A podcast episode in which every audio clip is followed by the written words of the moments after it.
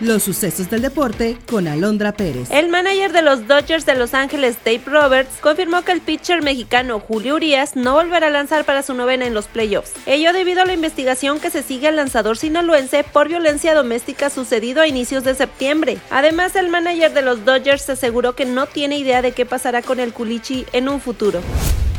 La FIFA anunció que el Mundial de 2030, la edición del centenario, se disputará en seis países. Las sedes serán Marruecos, Portugal y España, y los partidos de inauguración se disputarán en Uruguay, Argentina y Paraguay. Tomando en cuenta el contexto histórico del primer Mundial en 1930, el Consejo de la FIFA acordó que el primer encuentro se disputará en el estadio donde empezó todo, el mítico Estadio Centenario de Montevideo.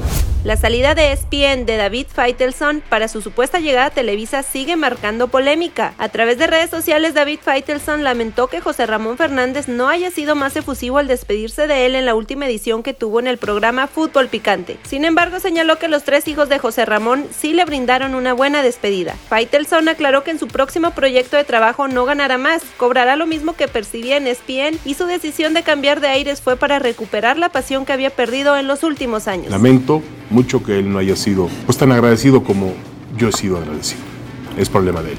Viene ahora un nuevo proyecto, un nuevo camino por delante. Yo no me, voy, no me fui por dinero, que quede bien claro. Y para ser muy preciso, como tienen que ser las cosas, me fui por el mismo dinero que ganaba en ESPN. Ni un centavo más, ni un centavo menos, lo que es justo.